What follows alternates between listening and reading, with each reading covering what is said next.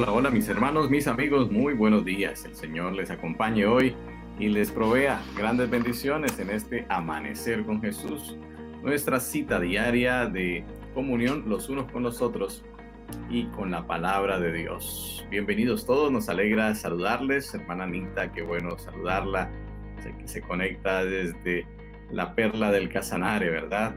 Asimismo, Gracias, hermano Abracito Junior, que se conecta desde el hermano país de Panamá. También la profe Rudy Salvador. Buenos días, buenos días a todos. El Eterno les bendiga grandemente. Hoy estamos encontrándonos para nuestra, nuestro estudio de la palabra de Dios y hoy con un tema desafiante, el, valor del sufrimiento. Cuán importante es, cuán eh, necesario es, cuál es el propósito del sufrimiento. Así que esto es algo muy importante. Jenny Marín, buenos días. También Dariela Oyola. Qué bueno saludarles a todos mis hermanos y sentir el gozo de estar en esta familia espiritual conectados los unos con los otros. Muy bien, quiero invitar a mi esposita. Ahora, amor, bienvenida a Amanecer con Jesús también. Buenos días, queridos hermanos. Dios les bendiga. Eh, qué bueno estar nuevamente con ustedes para empezar este tema tan maravilloso en este día. Que el Señor nos bendiga. Vamos a, darles unos, una recetica. Hoy les traje una recetica de, de un jugo vegetal que me parece que es muy, pero muy bueno. Este jugo vegetal para todas las personas les puede ayudar, pero en especial, en especial, el jugo le va a ayudar a las personas que sufren de depresión, las personas que tienen dificultad ah, para dormir, las personas que de pronto tengan alguna situación, presentan algún problema de cáncer o, bueno, piense que de pronto tiene alguna dificultad allí eh, en su cuerpo. Em, eh, las personas que tienen un metabolismo lento, ¿sí? Estas personas también le puede ayudar muy bien este jugo, este extracto. Y también para las personas que tienen un sistema nervioso alterado que no controla y con, nada, pues se ofuscan y, están muy alterados. Entonces, mm, vamos a darle, es cualquier vegetal, hermanos, cualquier, puede ser este, espinaca, apio, lechuga, todo lo que es verde, eh, es, espectacularmente. Está lleno de mucho magnesio y mucho potasio. Pero adicionalmente a todo lo que usted pueda ver, hasta brócoli, habichuelas, porque las habichuelas también son vegetales. Eh, eso debe pasarlo por un extractor, pero para que le cambie el saborcito le vamos a agregar la zanahoria. La zanahoria le da el dulce. Y si usted quiere mejorar ese sabor, puede agregarle, eh, le puedes agregar un poquito de limón.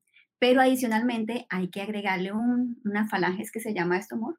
Sí. Una falange, Un, trocito de jengibre, ¿sí? Entonces, cualquier vegetal que usted tenga, verde, le agrega la zanahoria, le coloca un pedacito de, jengibre y limón para que le dé un toque especial. Usted hace todo eso en el extractor y se lo toma dos veces al día, un vasito de 250 mililitros, eh, dos veces al día. Para las personas que, como le dije, tienen algún problema de depresión, eh, tiene de cáncer, tiene, eh, no puede dormir, tiene un sistema nervioso eh, todas estas personas que tienen alguna dificultad, entonces se recomienda que tome dos vasitos al día. Y bueno, como yo les había dicho, siempre hay que bajar los carbohidratos malos, ¿cierto? Todo, lo, todo eso sí hay que bajarlo mucho a cero y empezar a, a consumir estos vegetales, también pues consumir los alimentos pues normales, el carbohidrato complejo, lo que tenga fibra y, regular es esa, esa, ese plato especial. Y bueno, eh, esto va a ayudar mucho porque imagínense que, como les he hablado, que en estos vegetales hay mucho potasio y hay mucho magnesio. Y el potasio es algo fundamental para nuestro cuerpo. El potasio eh, eh, tiene un pH muy alto, amor. El pH normal es de 7 para nuestro cuerpo, pero el potasio tiene 9. Así que al consumir estos alimentos, el potasio va a generar algo muy especial en nuestro cuerpo. Así que mis queridos hermanos, esta es la receta que les, dejé, les dejo hoy y bueno, que nos puede servir a todos, como les digo, pero para aquellas personas que tienen alguna dificultad, como les dije, pues deberían tomar dos vasitos diarios. Y por 15 días descansa y luego otra vez lo realiza. Muchas gracias, amor, por esos consejos. hasta para el buen genio sirven las hierbas verdes. Por eso el Señor las dejó allí en Génesis 1.29, ¿verdad? Que es maravilloso. Muy bien, tenemos Además de saludar a nuestros hermanos que hoy se conectan, hermana Marisol García, Glencia Echeverry, también nuestra querida hermana Rocío La Rota. Un abrazo, mi hermana. También para Nidia Cangrejo. Gracias. También tenemos un invitado especial hoy que nos está acompañando en el programa. Un pastor muy querido en nuestra asociación. Pastor Pascuas, muy buenos días. Pastor Pascuas, ¿tiene audio? ¿Sí? ¿Nos escucha o no nos escucha? Sí, nos escucha. Ah, Ahora háblenos usted, por favor, para ver si tenemos audio de parte suya. Quítale, quita el, el, audífono, por favor. Desconecta tu audífono, tus, auriculares. A veces ellos son los que bloquean la, el audio en estos momentos. ¿No? Bueno, vemos que habla, pero no lo escuchamos. Esa es una dificultad. El pastor Pascuas es el pastor del distrito de Puerto López, allí muy cerca al ombligo de Colombia. Hay un obelisco, los que no conocen, hay un obelisco especial donde marca eso. Y es un lugar lindo para visitar el centro de Colombia. Mano Jason, buenos días, bienvenido. Usted sí tiene Gracias. audio. Gracias, pastor. Bonito. Ahí en la parte de abajo donde dice micrófono, debes activarlo. Ok, ahora sí. Muy bien, muy bien, Pastor Pascuas, bienvenido. Gracias, muy amable, muy buenos días a nuestros hermanos que se conectan a través de las redes sociales, que Dios les bendiga, que podamos disfrutar de un espacio muy especial conectados con Dios. Amén, amén. Muy bien, pastor. Vamos entonces a ver nuestro video de oración, día 76 de oración, ya cómo ha corrido el tiempo pero es nuestro privilegio orar los unos por los otros, una iglesia que mundialmente se conecta para predicar el Evangelio, interceder en unanimidad unos por otros y asimismo trabajar fuertemente para que Cristo venga pronto. Amén.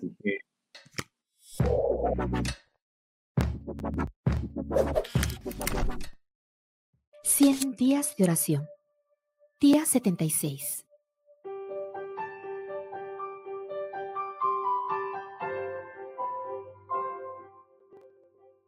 Pues si vosotros, siendo malos, sabéis dar buenas dádivas a vuestros hijos, ¿cuánto más vuestro Padre Celestial dará el Espíritu Santo a los que se lo pidan?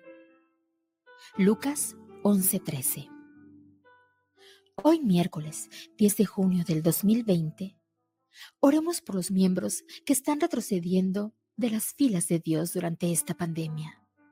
Roguemos para que el Espíritu Santo hable claramente en sus corazones y pidamos valor por aquellos que pueden acercarse a ellos con sabiduría y amor mientras buscan ayudarlos a regresar a caminar fielmente con Jesús.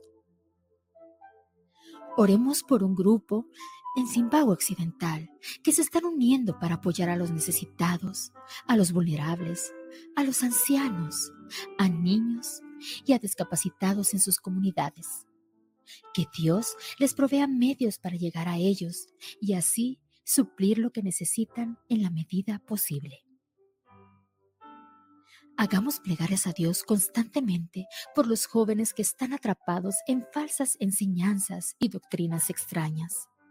Que Dios abra sus ojos y que la iglesia los ayude a encontrar la verdad en Jesús. Oremos por la protección de Dios sobre los profesionales médicos en el Hospital Adventista de Chattanooga en Estados Unidos, así como en otros hospitales en todo el mundo. Que el Señor los mantenga fuertes en esa lucha de salud y que puedan sentir su manto protector constantemente.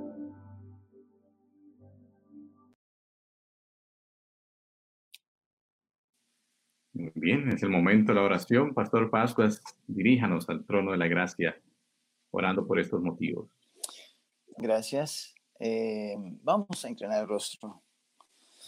Padre Santo que estás en los cielos, queremos darte gracias por esta oportunidad que nos permites para conectarnos contigo.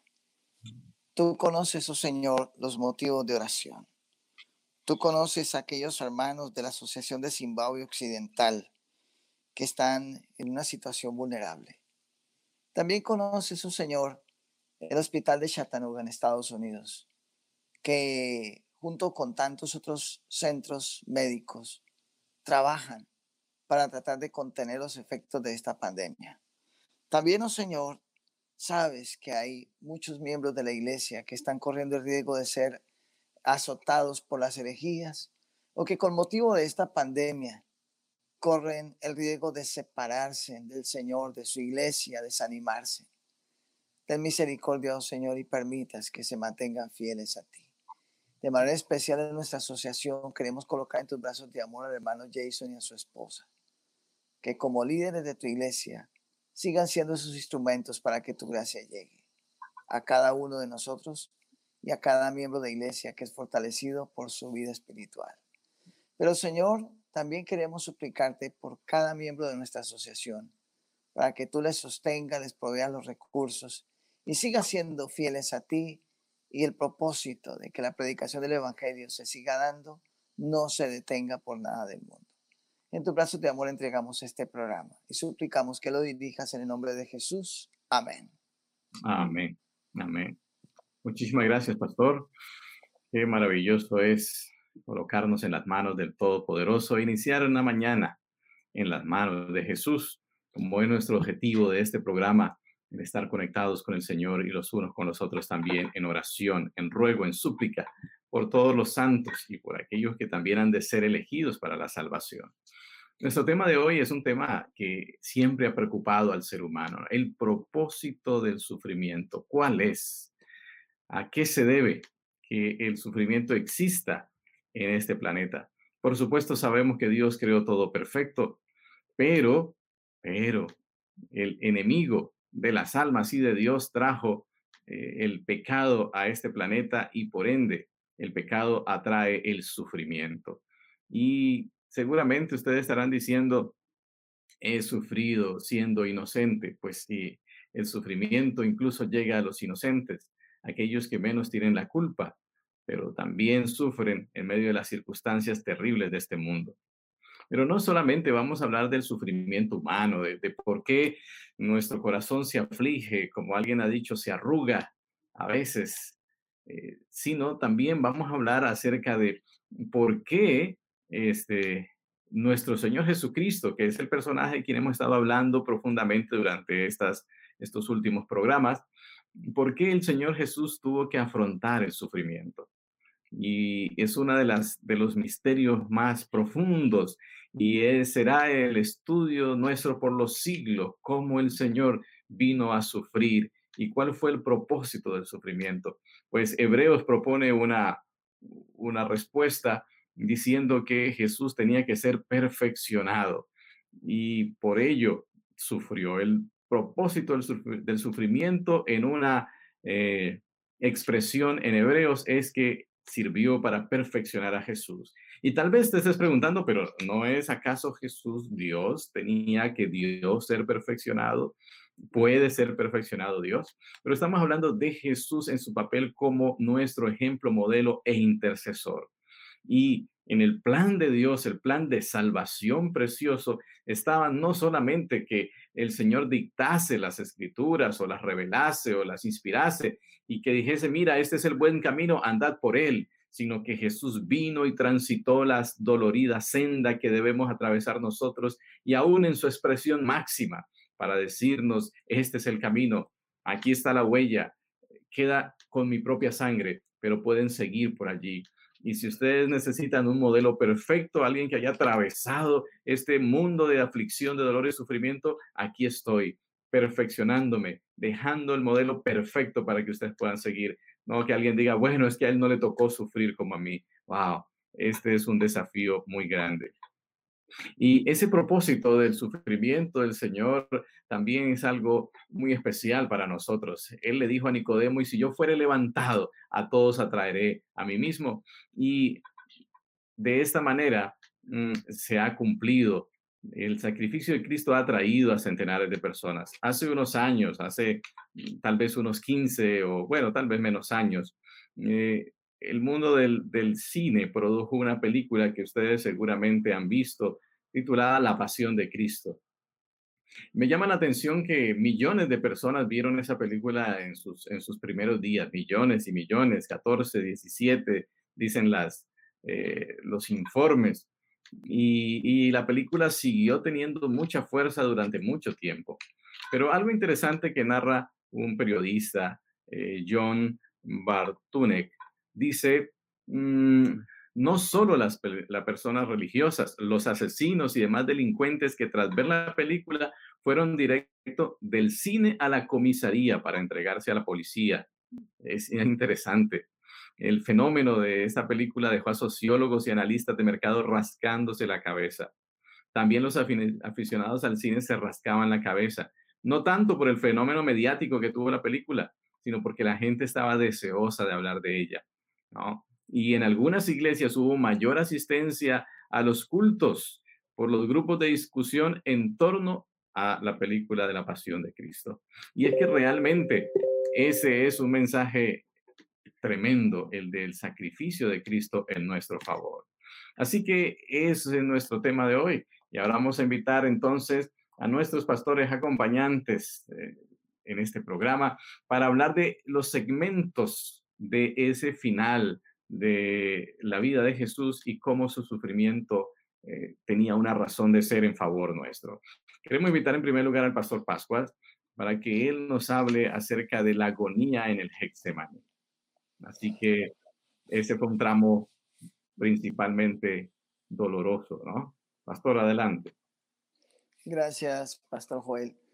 La verdad, cuando uno mira eh, la condición que el Señor Jesús tuvo que vivir, eh, sin duda alguna despierta lo que usted decía, esas eh, sensaciones. Pareciera que la pasión de Cristo debería estarse mostrando con más frecuencia para ver si logramos sacar tanto delincuente de la calle. Mm. Pero más que hacer que las personas, digámoslo así, por motivos de la emoción, cambien de parecer. El asunto es el cambio que debe ocurrir total. Eh, la agonía que Jesús tuvo que vivir en el Getsemaní fue algo tan pesado que nosotros nunca la hemos vivido ni la podemos imaginar. El texto de Mateo capítulo 26, versículo 37 y 38 dice, y tomando a Pedro y a los dos hijos de, de Zebedeo, comenzó a entristecerse y angustiarse de una gran manera y les dijo, mi alma está muy triste hasta la muerte, quédense aquí y velen conmigo. Aquí hay algo que hay que ver. Afortunadamente tengo 10 minutos, ya no me quedan sino 9. Pero eh, valga la pena resaltar que esa agonía tenía o tuvo mucho que ver precisamente con nuestros pecados. La razón de la agonía de Jesús fue el peso de nuestros pecados. Eh, en la oración que él hace, Padre, si es posible, pase de mí este vaso, pero no se haga como yo quiero, sino como tú.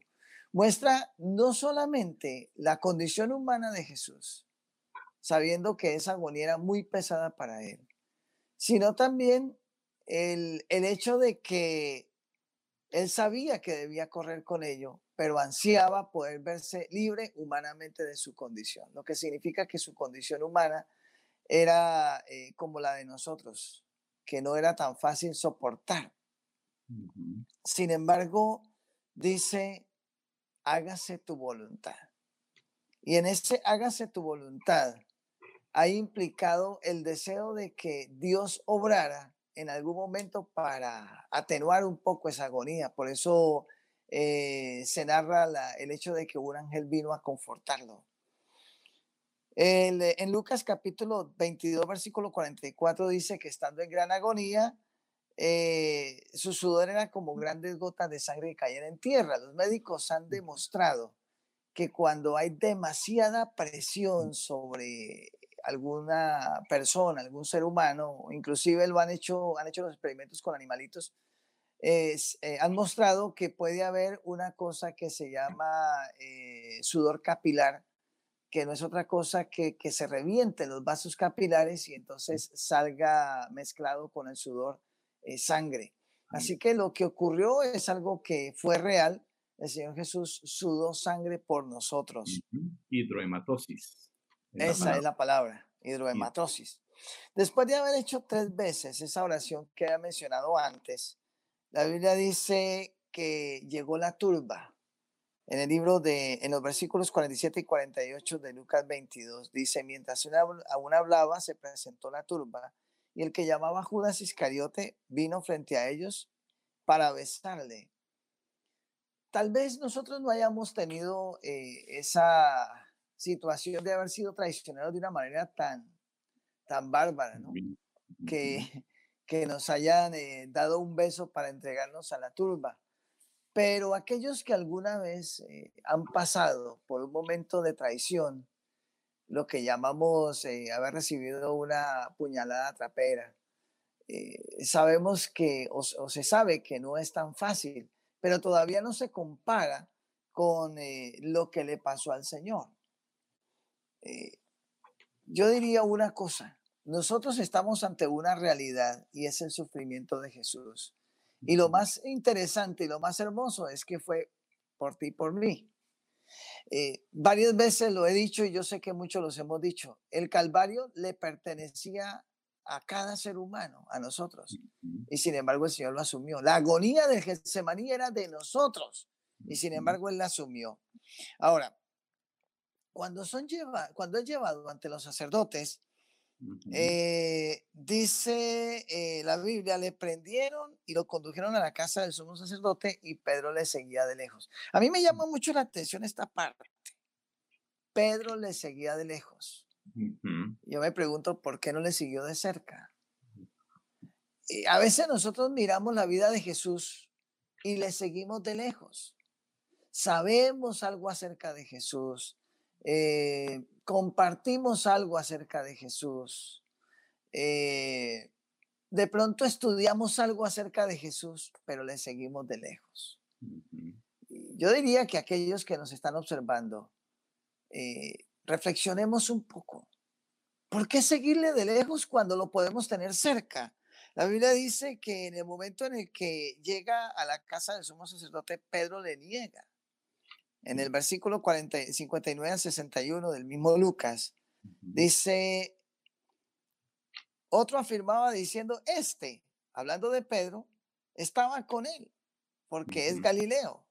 Y Pedro dijo, la verdad, no sé de qué hablas. Y enseguida, mientras él hablaba, el gallo cantó. Y vuelto el Señor, miró a Pedro.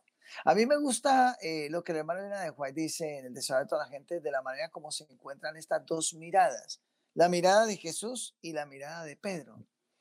Eh, tal vez eh, algún compañero va a tocar el tema de ese encuentro, pero quiero resaltar el hecho de que la mirada de Jesús ante la negación de Pedro fue una mirada que lo conectó. Por eso no vemos a un Pedro que sale a ahorcarse como hace Judas, sino un Pedro que se arrepiente y que es transformado por la mirada de Cristo. La pregunta es, ¿qué tanto eres transformado por la mirada de Cristo. ¿Qué tan, qué tan, qué tan cercano es tu encuentro con Él para que finalmente deje de seguirlo de lejos? Mientras Pedro siguió de lejos a Jesús, no se encontró con su mirada. Pero cuando estuvo cerca, en el momento de la traición, se encuentra con la mirada de Jesús y en esa mirada encuentra amor y es la que lo transforma. La Biblia dice que de Jesús se burlaban le golpeaban el rostro y le preguntaban diciendo, profetiza, ¿quién es el que te golpeó? Saben, cuando uno mira todo esto, no hay más que sentir que algo pasa. Yo creo que eh, aquí el, el escritor apela a nuestros sentimientos. La Biblia apela en muchas ocasiones a la razón, pero aquí apela a nuestros sentimientos, porque los seres humanos también eh, somos dados a esta parte. Y yo creo que vale la pena que entendamos el precio de lo que significó la redención. Por eso el sentimiento aquí cabe. Finalmente Jesús fue llevado en un juicio injusto, dice Elena de White, ante un concilio. Y todos allí trataron de aprovechar la única oportunidad que tal vez tuvieron y que, pues según la historia, dice el Señor Jesús, era el momento de las tinieblas. El versículo 70 y 71 de Lucas dice, dijeron todos, luego tú eres el Hijo de Dios y él les dijo, vosotros decís que lo sois. En otras palabras, llega el momento en el que finalmente Jesús es condenado por un grupo pequeño que luego ya eh, vamos a mirar cómo es llevado por ese grupo ante Pilato y Herodes. Mm. Pero quedémonos un poquitico durante estos dos minutos que restan eh, para este servidor en esa parte. Jesús pasa por una situación de ignominia, por una situación de insulto y por una situación de agonía. Seamos realistas, nuestro sufrimiento no es comparado con el de Cristo. Tú y yo no hemos vivido lo que el Señor ha vivido. Y sin embargo, eh, pasamos por circunstancias en las que pareciera que no vamos a ser capaces de soportar. Yo quiero decirle a usted, mi querido hermano, mi querido amigo que nos observa, que si estás pasando por un momento de angustia, mire a la cruz, mire el jardín del Getsemaní, mire eh, a Jesús allí en la casa del sumo sacerdote y observe la manera como él atravesó esto con paciencia, a pesar de su dolor. Y date cuenta que alguien ya pasó por una situación y aférrate a este personaje. Aférrate al momento, contémplalo. Dice Elena de Juárez que debiéramos eh, contemplar los últimos días de, de, Jesús, sobre todo ese momento en el que sufrió su agonía en Getsemaní. Y cuando tú veas un poco aquel momento en el que el Señor Jesús eh, pasó, tal vez vas a contemplar el precio de tu redención y vas a darte cuenta que el precio que se pagó fue alto como para hoy renunciar.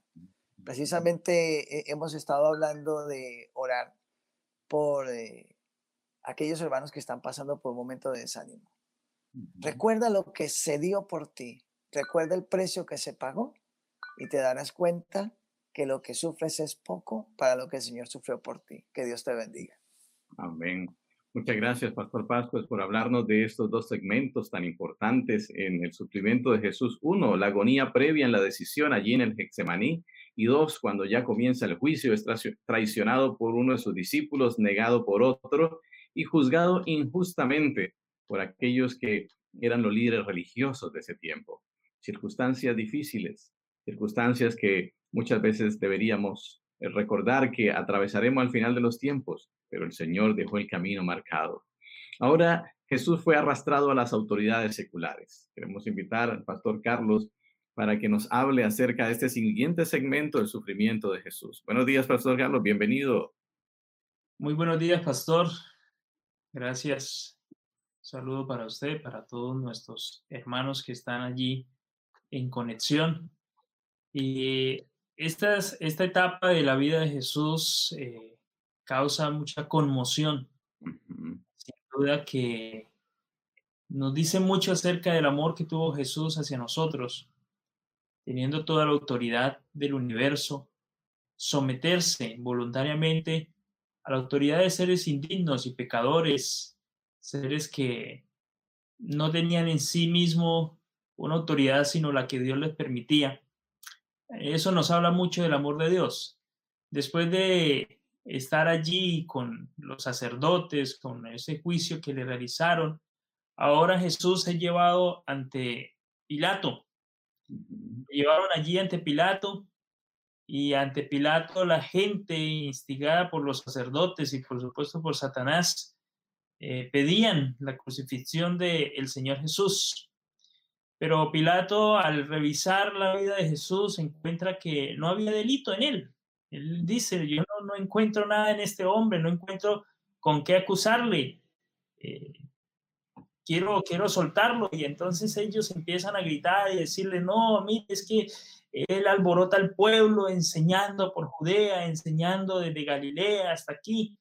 Y bueno, esa era una acusación, eh, pues incriminaba un poco a Jesús porque los romanos eh, tenían una ley, tenían leyes que prohibían la enseñanza de cualquier nueva religión. Sin embargo, no era lo suficientemente eh, pesada ese, esa argumentación como para crucificarle. Así que Pilato al escuchar que Jesús venía de Galilea y que estaba por Judea, entonces dice, bueno, entonces esto no es, no es jurisdicción mía, esta jurisdicción es de, de Herodes y aprovechando que Herodes estaba allí en Jerusalén, entonces ahora le conducen a Herodes. Así que empiezan a llevar a Jesús allí y cuando Jesús eh, llega ante Herodes, entonces allí están los principales sacerdotes, los escribas, para acusar a Jesús. Herodes está en presencia de Jesús, pero lo que hace es menospreciarlo, lo que hace es, burlarse de él, eh, lo que hace es vestirlo con una ropa eh, real y sencillamente causarle o despreciarlo, burlarse de él. Esa es, esa es la actitud de Herodes. Para el final, devolverlo ante Pilato. Así que Jesús está en un tránsito de un lugar hacia otro, solo burla, solo rechazo. Y qué, qué difícil, qué difícil es para nosotros los seres humanos sentirnos rechazados. ¿sí? Jesús experimentó eso. Jesús experimentó eso, Jesús experimentó la burla, el rechazo. Tal vez en esta mañana hay alguna persona en conexión que está pasando por un momento difícil en su vida. Siente que las personas, eh, como se usa el término popular, ¿no? Ahorita el bullying.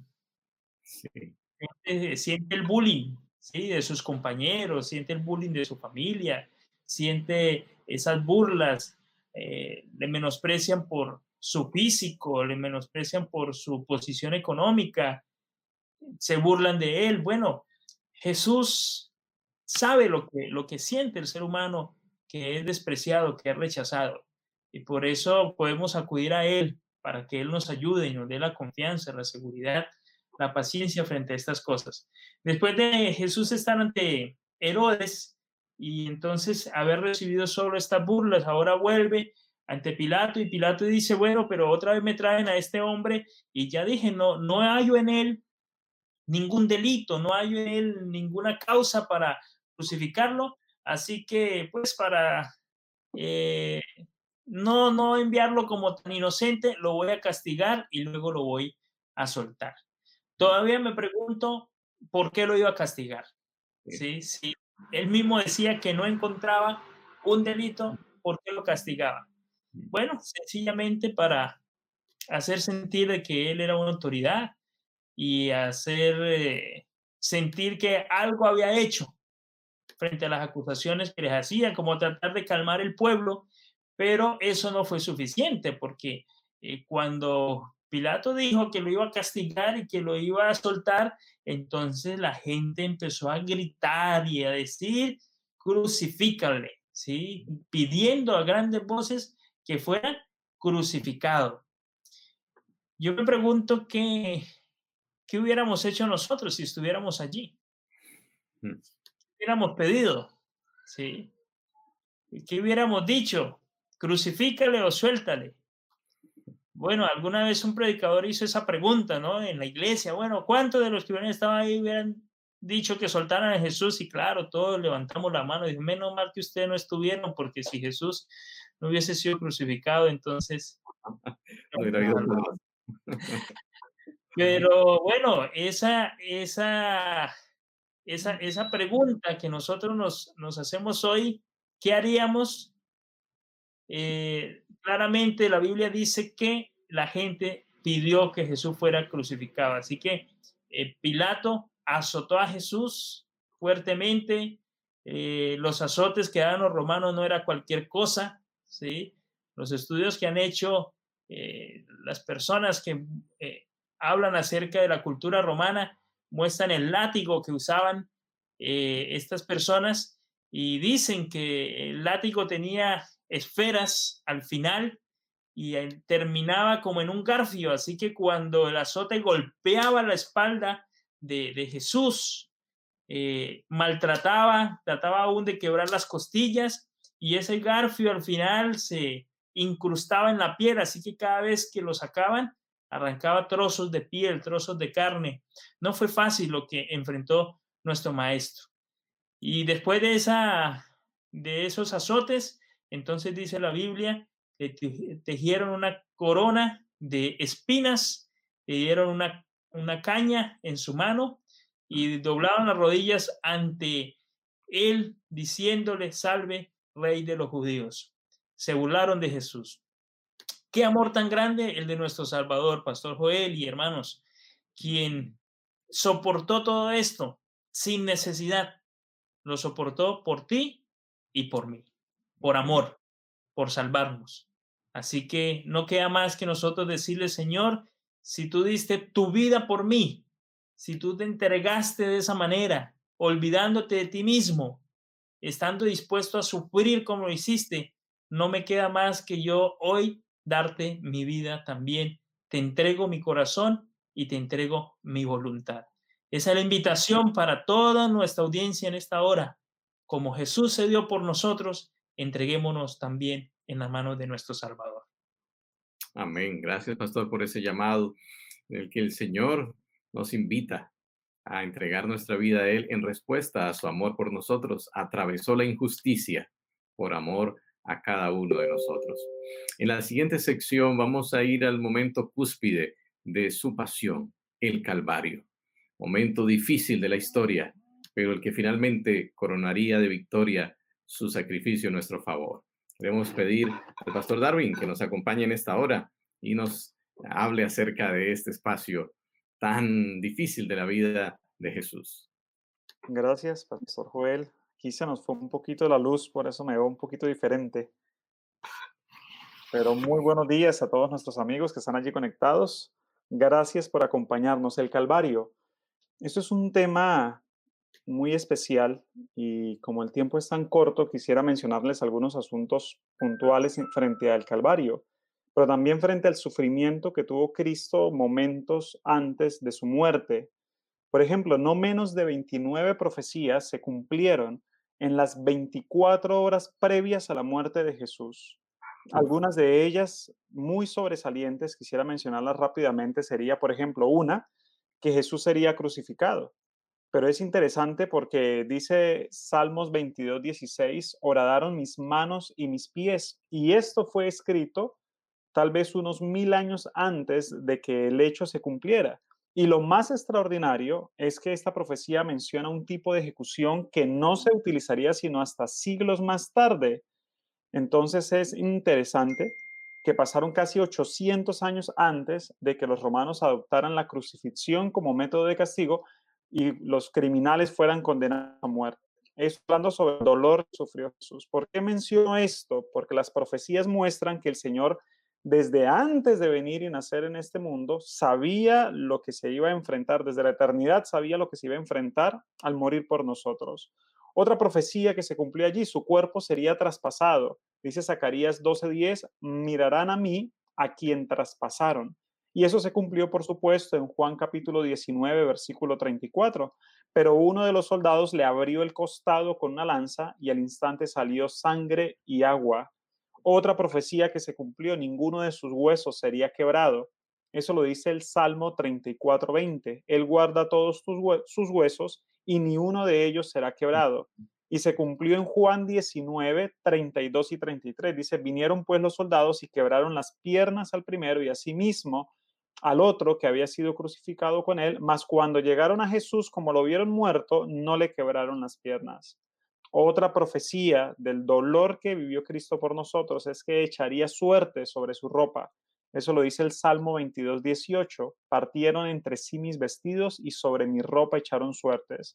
Y se cumplió en Juan 19, 23, donde menciona que la túnica de Jesús era de una sola costura y no la destruyeron, sino que los soldados jugaron y para mirar quién se iba a quedar con ella por el valor que tenía. Otra profecía que se cumplió en el momento de su crucifixión, hablando sobre el sufrimiento de Cristo, fue que oraría por sus verdugos. Eso lo dice Isaías 53, 12. Habiendo él, y ahí da un texto más, orando por los transgresores. Y eso se cumple en Lucas 23, 34, cuando el Señor da esa expresión tan, tan maravillosa donde dice, Padre, perdónalos porque no saben lo que hacen. Así que la escritura dice que sería ejecutado junto con criminales, otra profecía, dice Isaías 53, 12, que fue contado con los pecadores, y Mateo 27, 38 nos dice que la crucifixión, dice, con él a los dos ladrones, uno a la derecha y el otro a la izquierda. Así que, en fin, son muchas las profecías que son mencionadas alrededor de la muerte de Cristo. Hay una de ellas que es la que más llama mi atención y es cuando él siente eh, hambre y sed, precisamente, cuando él siente esta agonía y es cuando le dan hiel y vinagre. En el Salmo 69, 21 dice, me pusieron además hiel por comida y en mi sed me dieron a beber vinagre.